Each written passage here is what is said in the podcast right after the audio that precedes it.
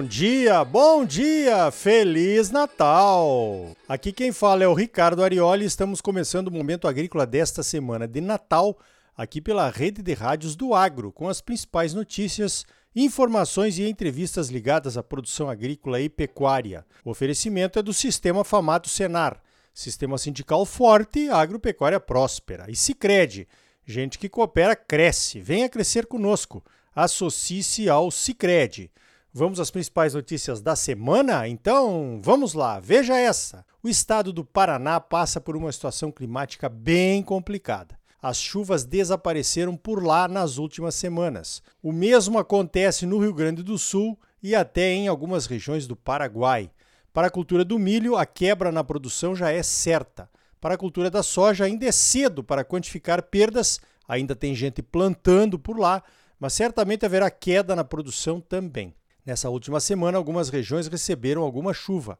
Em algumas dessas regiões, chuvas bem localizadas. O Departamento de Economia Rural do Paraná, o DERAL, divulgou uma nova revisão para safras de soja e de milho, reduzindo as expectativas de produção. Além do tempo seco, as altas temperaturas também contribuem para as perdas. O DERAL fala em perdas de 12% para a soja caindo de 21 milhões para 18,4 milhões de toneladas no Paraná. O mesmo percentual, 12%, teria sido a perda até agora na produção da cultura do milho. Eram esperadas 4,2 milhões de toneladas e agora o Deral estima em 3,7 milhões, 500 mil toneladas a menos. O Deral mesmo contextualiza que as estimativas de perdas poderão ser ampliadas nos próximos relatórios, a depender, é claro, da ocorrência ou não de chuvas nas próximas semanas. Pois então, quem sabe vem uma boa chuva aí de presente de Natal, né?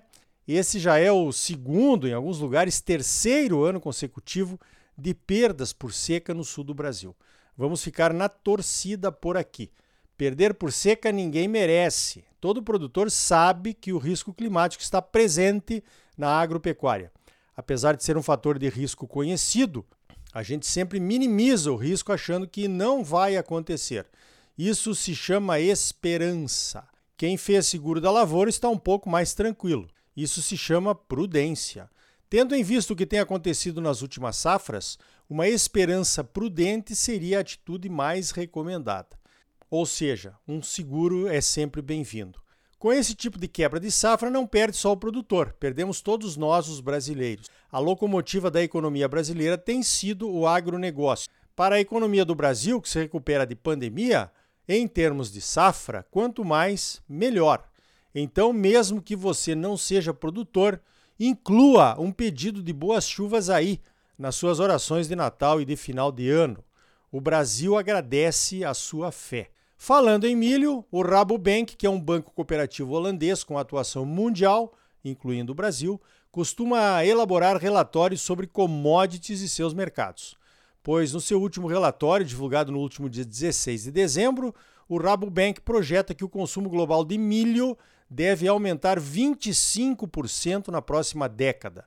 O aumento do consumo se dará por conta do crescimento da produção de proteína animal. O Rabobank projeta que o Brasil deverá assumir a liderança mundial na produção de milho e também no crescimento das exportações nos próximos 10 anos. A oportunidade de produzir o milho em segunda safra, logo depois da soja, é um dos fatores que vai levar o Brasil a essa liderança. Olha que ainda falta muito para alcançarmos os Estados Unidos e a China, os dois principais produtores, em produção de milho. A Conab estima uma produção de milho total no Brasil na safra 21-22 de 117 milhões de toneladas. Os Estados Unidos devem produzir 360 milhões de toneladas e a China 260 milhões, de acordo com o USDA.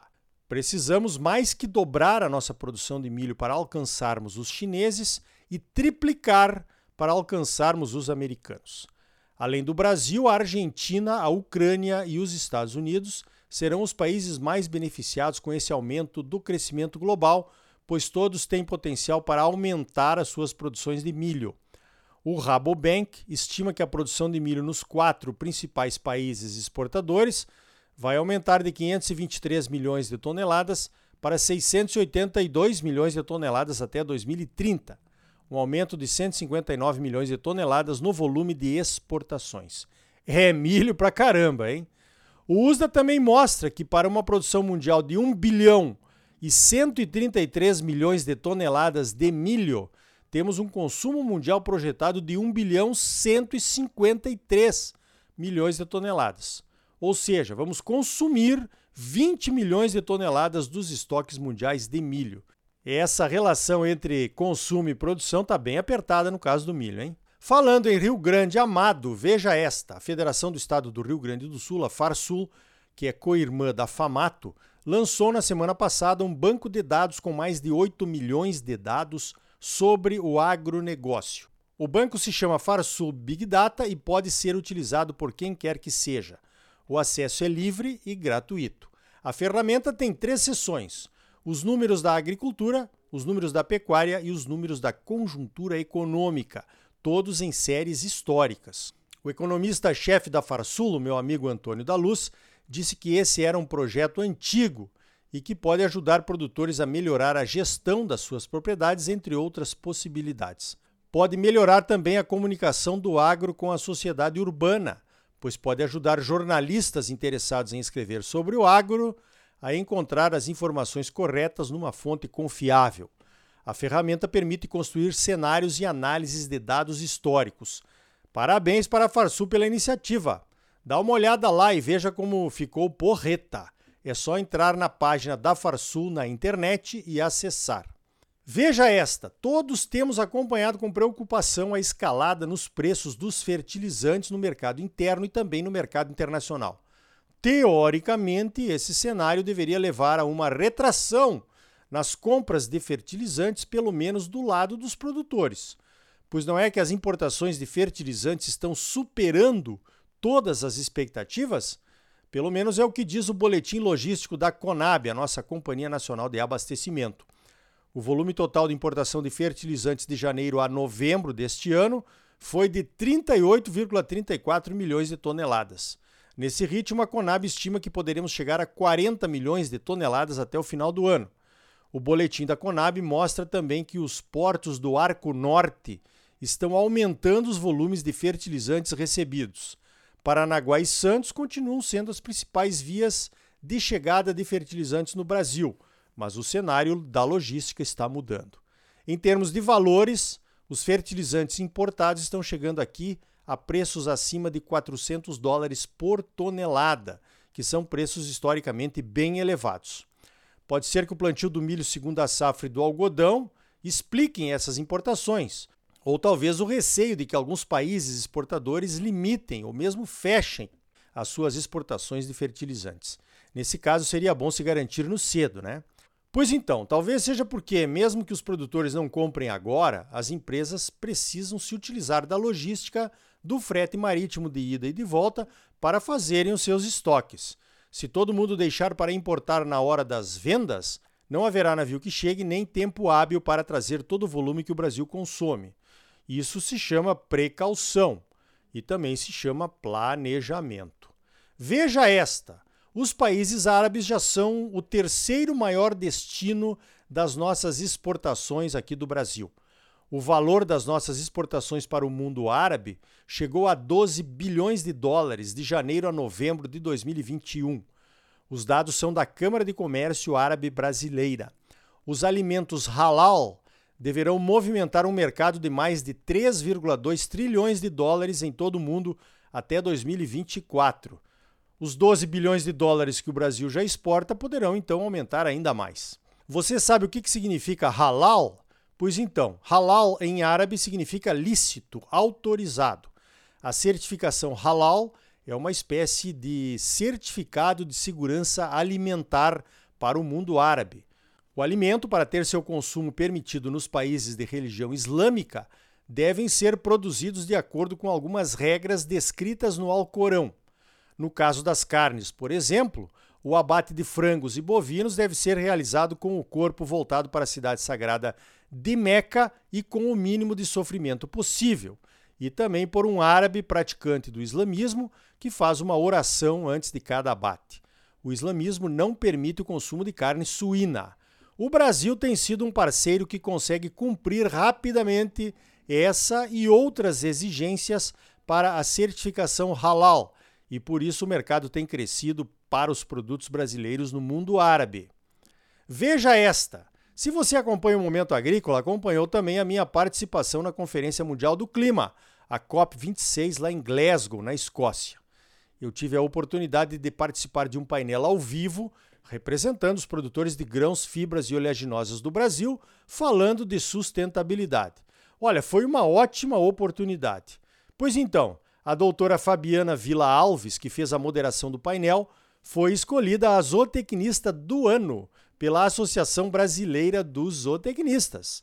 A doutora Fabiana é oriunda da Embrapa Gado de Corte de Campo Grande e hoje ocupa o cargo de coordenadora geral de mudanças do clima do Ministério da Agricultura. tá vendo? O Paulo Aguiar, meu companheiro de painel, e eu estávamos muito bem de moderadora. Fala sério. A doutora Fabiana liderou a equipe da Embrapa Gado de Corte que desenvolveu o certificado de carne carbono neutro.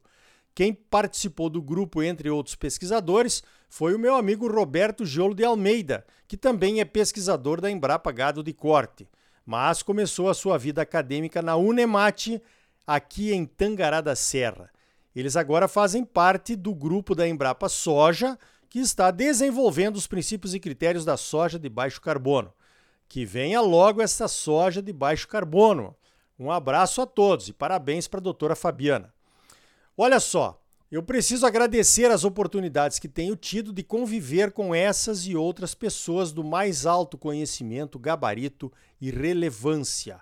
É preciso exaltar quem merece ser exaltado pelo trabalho que faz em prol do agro brasileiro, principalmente quando fica claro que não há interesse próprio nesse trabalho. Aprendi que isso se chama sabedoria. Essas pessoas de alto gabarito com quem eu convivo me ajudam a me transformar numa pessoa melhor. Então, obrigado pela oportunidade. Então tá aí. No próximo bloco vamos falar dos sistemas de produção e outras tecnologias desenvolvidas pela Embrapa Agro Silvio Pastoril de Sinop. O nosso entrevistado é o pesquisador Auster Farias, que está deixando a chefia da Embrapa Agro Silvio Pastoril depois de seis anos no comando. É logo depois dos comerciais. E ainda hoje, vamos falar de logística com Edeon Vaz Ferreira. Vamos falar do novo marco ferroviário, da devolução da concessão da BR-163 e da hidrovia Paraguai-Paraná. E aí, tá bom ou não tá? É claro que tá bom, você só merece o melhor, principalmente no Natal. Então não saia daí, voltamos em seguida com mais momento agrícola para você, no oferecimento do Sistema Famato Senar, Sistema Sindical Forte, Agropecuária Próspera. E gente que coopera cresce. Venha crescer conosco. Associe-se ao Sicredi. Voltamos já.